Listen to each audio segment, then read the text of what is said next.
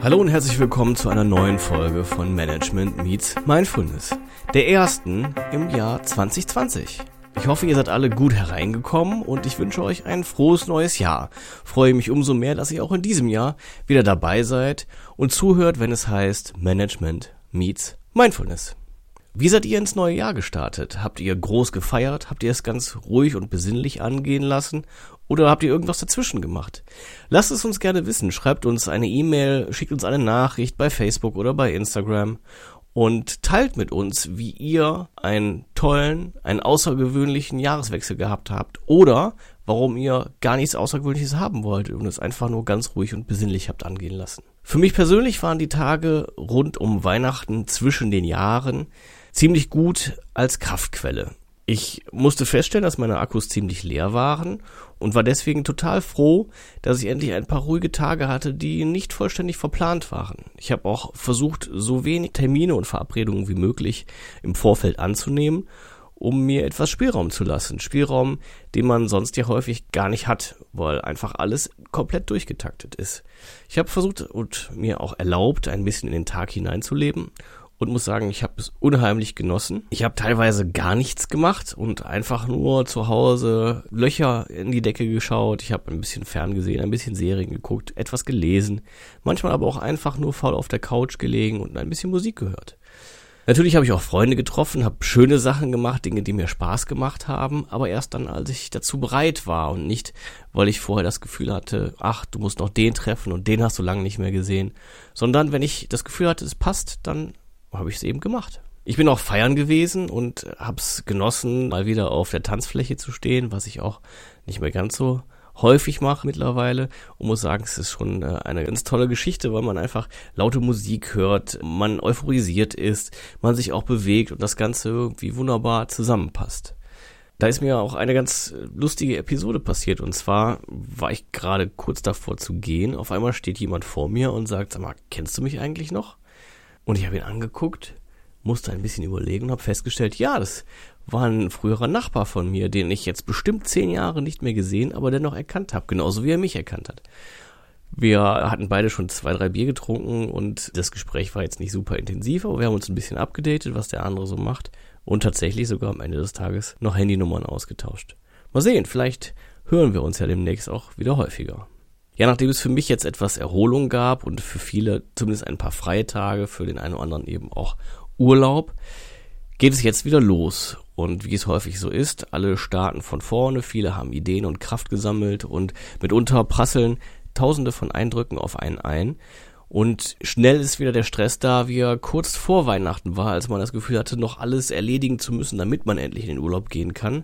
So fühlt es sich jetzt an, als ob man alles nachholen müsste, was man in den letzten 14 Tagen verpasst hat.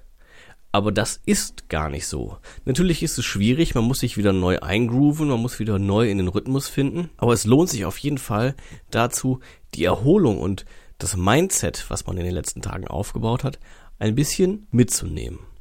Ich habe jetzt häufiger von Vorsätzen gesprochen, die habe ich sowieso immer wieder unabhängig vom Jahreswechsel. Einer davon lautet auf jeden Fall, dass ich in diesem Jahr regelmäßiger Urlaub machen werde. Und obwohl ich es gar nicht muss, habe ich mir vorgenommen, meinen Urlaub in diesem Jahr fast komplett im Vorfeld zu verplanen. Warum?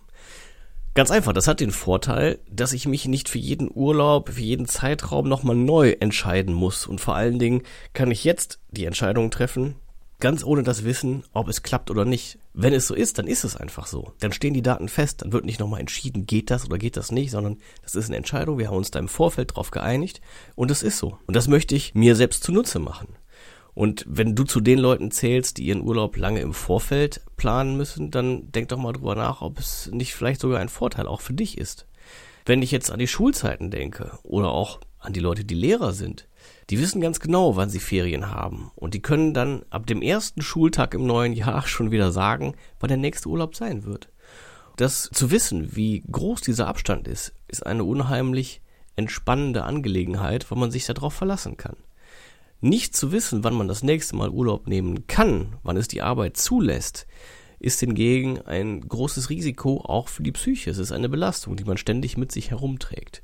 Und deswegen schätze ich diese Vorstellung sehr und habe es mir vorgenommen. Außerdem versuche ich, die Entspannung und das Mindset der letzten Tage tatsächlich noch ein bisschen beizubehalten. Was genau besagt das? Nun, ich habe mir in der letzten Zeit eine kleine Leck mich am Arsch Einstellung aufgebaut. Und ich bin der Ansicht, dass die auch wirklich gesund ist. Dass es mir eben egal ist, wenn Kleinigkeiten nicht funktionieren. Oder ob jetzt jemand ein bisschen verärgert sein kann, weil ich eine Entscheidung so oder so getroffen habe. Das lässt sich nicht vermeiden und die Leute könnten ja auch verärgert sein, auch wenn ich die Entscheidung zu ihren Gunsten oder eben anders treffe. Von daher so ein bisschen ja, einen Schutzpanzer aufzubauen, an dem es abperlt, das ist schon ganz gesund und häufig reißt er ein mit der Zeit oder wird porös oder welches Bild auch immer ihr bemühen wollt, einfach durch zu viel Stress. Und Ruhe und Entspannung führt dazu, dass man sich einfach neu regenerieren und dieses Schutzschild, diese Schutzschicht wiederum neu aufbauen kann.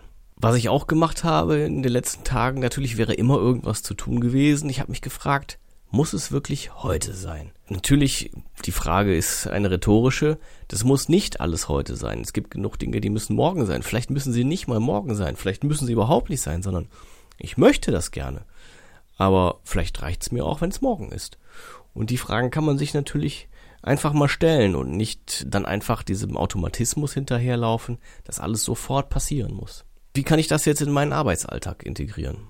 Nun, ich kann mir einfach vor Augen führen, dass morgen auch noch ein Tag ist und dass es absolut in Ordnung ist, nicht alles fertig zu bekommen, weil, große Überraschung, es wird niemals alles fertig sein. Es wird immer etwas Neues zu tun geben und das ist auch gut so. Es wäre ja schlimm, gäbe es nichts mehr zu tun. Und deswegen ist es aber auch gar nicht verwerflich, die eine oder andere Sache auf morgen zu verschieben, entgegen aller Sprichworte. Die Sprichworte sind natürlich auch nicht verkehrt. Wenn man irgendwas erreichen möchte, ist es wichtig, damit zu beginnen und nicht zu sagen, ich fange morgen damit an. Aber der Umkehrschluss bedeutet nicht, ich muss alles heute machen, damit ich morgen nochmal das Gleiche und nochmal viel, viel mehr machen kann. Für einen kurzen Zeitraum ist es sicherlich möglich und eventuell auch sinnvoll, aber auf Dauer ist das einfach nur sehr, sehr viel Stress, dem man sich aussetzt. Da sollte man sich fragen, ob es nicht reicht, wenn man es am nächsten Vormittag macht und ob es nicht sinnvoller ist, am nächsten Tag vielleicht ein bisschen früher anzufangen und etwas entspannter anzufangen und dann eben die Aufgabe des Vortages vielleicht noch nachzuholen und dafür am Abend nicht ganz so lang zu machen und lieber früher in die Entspannung zu gehen. Loslassen ist hier das Stichwort. Die Dinge einfach auch mal loszulassen und festzustellen, dass das komplette Leben weiterläuft, auch ohne einen. Ich weiß, es ist eine Vorstellung, die den einen oder anderen schmerzen mag, aber so ist es nun mal. Ein ganz wichtiger Satz ist, niemand ist unersetzlich. Natürlich machen andere es nicht exakt genauso, vielleicht auch nicht genauso gut. Vielleicht machen sie es aber auch besser. Keiner weiß es so genau. Auf jeden Fall wird es aber irgendwie weitergehen. Natürlich mit Abstrichen, das ist wahrscheinlich und insbesondere in der Übergangsphase auch sehr häufig. Aber trotzdem wird es irgendwie weitergehen. Es wird nicht auf einmal alles zusammenbrechen, nur weil man nicht da ist. Das mag einerseits zwar schmerzen, auf der anderen Seite erleichtert es auch ungemein, wenn man es sich vor Augen führt und es auch annimmt und auch die Vorteile, die das Ganze mit sich bringt. Weil es einem erlaubt, Dinge nicht zu tun, Dinge liegen zu lassen, Dinge sein zu lassen, Dinge abzugeben oder auch einfach nur mal einen Tag zu Hause zu bleiben. Um das zu erkennen, braucht man aber einen gewissen Abstand, eine gewisse Distanz, die man nur dann aufbauen kann, wenn man nicht komplett eingebaut in seinem Arbeitsdruck, in seiner Arbeitswelt ist und nur noch funktioniert. Dann hat man gar nicht die Möglichkeit, sich das überhaupt vor Augen zu führen. Deswegen ist es wichtig, immer wieder Pausen einzubauen. Ich weiß, ich wiederhole mich, aber es ist auch einfach so wichtig und Pausen müssen immer wieder wiederholt werden. Also, wenn es mal wieder zu viel wird und gerade alle ihre tolle Motivation gefühlt an einem auslassen, dann ist der richtige Zeitpunkt, um kurz sich zurückzulehnen. Einmal tief durchzuatmen, im Kopf bis 20 zu zählen und dann nochmal neu zu denken. Ist das gerade überhaupt richtig? Muss ich das überhaupt tun? Muss ich das jetzt tun? Muss ich überhaupt reagieren? Was passiert, wenn ich es morgen mache? Wenn nichts passiert, na dann verschieben wir es doch auf morgen. Muss ich es überhaupt machen? Wenn nichts passiert, wenn ich es nicht tue, ja dann bitte einfach sein lassen. Es gibt immer und überall Aufgaben, die vor allen Dingen mit Druck versehen sind und wo alle der Ansicht sind, oh, das muss man unbedingt jetzt tun, die aber letztendlich überhaupt keinen Effekt haben. Weder wenn man sie erledigt, noch wenn man sie nicht erledigt. Oder die nur den Effekt haben, dass wenn man sie erledigt hat, dass man das Gefühl hat, etwas getan zu haben und alle sind glücklich und zufrieden. Nur kann niemand etwas damit tun. Solche überflüssigen Aufgaben sollten schleunigst von der To-Do-Liste verschwinden weil sie wirklich niemanden weiterbringen. Eine andere Frage ist, muss ich das wirklich selbst machen oder kann es jemand anders erledigen? Sei es ein Kollege, sei es ein Mitarbeiter, sei es jemand externes. Vielleicht hat es auch schon jemand gemacht. Vielleicht hat irgendjemand die Lösung schon gefunden und man kann mit ein bisschen googeln beispielsweise dem Ergebnis schon einen ganzen Schritt näher kommen.